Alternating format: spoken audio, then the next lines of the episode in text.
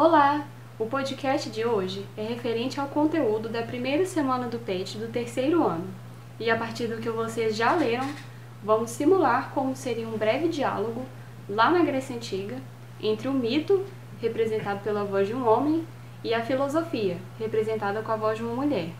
Depois do diálogo, vou falar mais sobre o tema para vocês.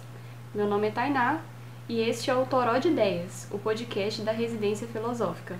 Bora bater cabeça?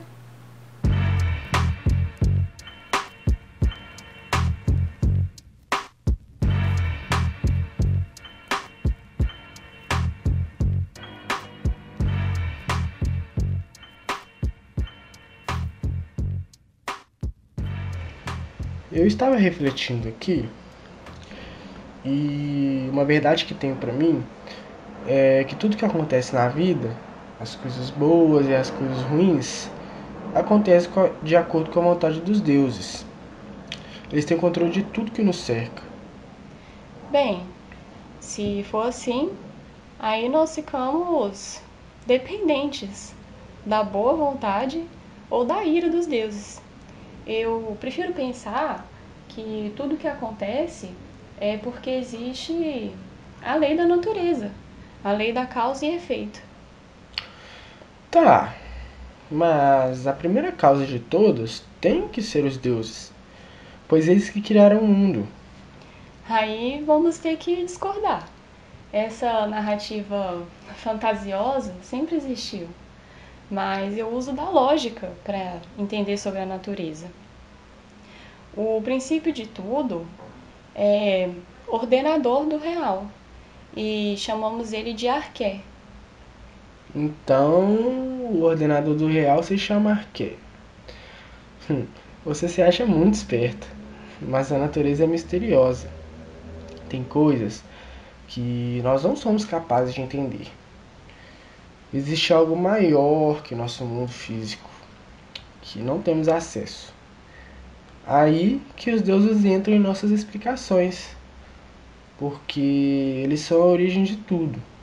E além disso, são imprevisíveis. Na verdade, eu acredito que podemos sim compreender e explicar a natureza. Sabe por quê? O mundo que veio do arqué, das relações de causalidade tem uma ordem. Existe um sentido, uma razão por trás de tudo que acontece. Não. Os únicos que são capazes de ter respostas para as questões complexas sobre a natureza são os deuses. O divino está muito além do nosso mundo. Mas você não acha que deveríamos começar questionar essas histórias sobrenaturais que nos foram ditas, podemos sim buscar por outras respostas. É, o universo obedece a uma lógica que é acessível à razão humana. Mas não são só histórias. É um conhecimento divino, atemporal e antigo, que é passado a cada geração. Pois para mim, todos os princípios e teorias podem e devem ser questionados, devem ser revisados, criticados, reformulados. Não temos que fechar o assunto. Você, mito, é dogmático, mas temos que aceitar as mudanças para evoluirmos.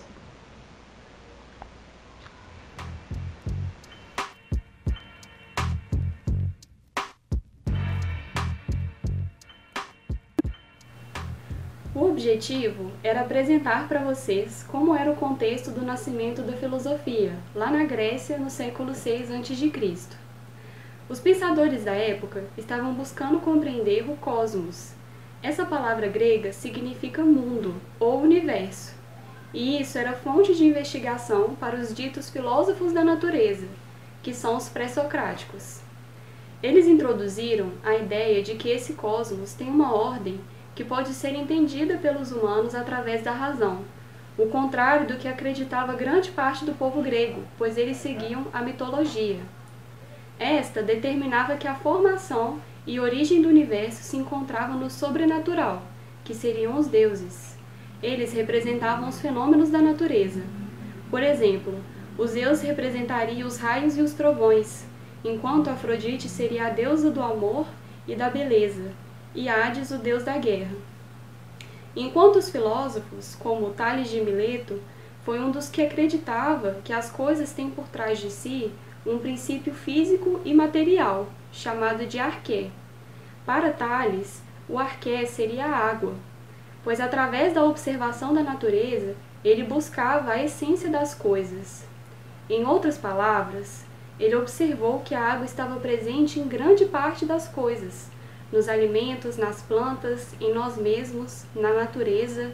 Ele viu que os seres que morrem ressecam e assim por diante. Ele concluiu que a água é um elemento, uma substância primordial para a vida, o princípio de todas as coisas. Outro filósofo que gostaria de falar é do Anaximandro de Mileto, que deduziu que o princípio, o arqué do universo, não poderia vir de algo que é ilimitado, como a água. Tem que ser ilimitado e infinito. Não poderia ser um dos elementos visíveis. Teria que ser um elemento neutro e invisível. A origem para Anaximandro era chamado de áperon, uma matéria infinita que está presente em tudo.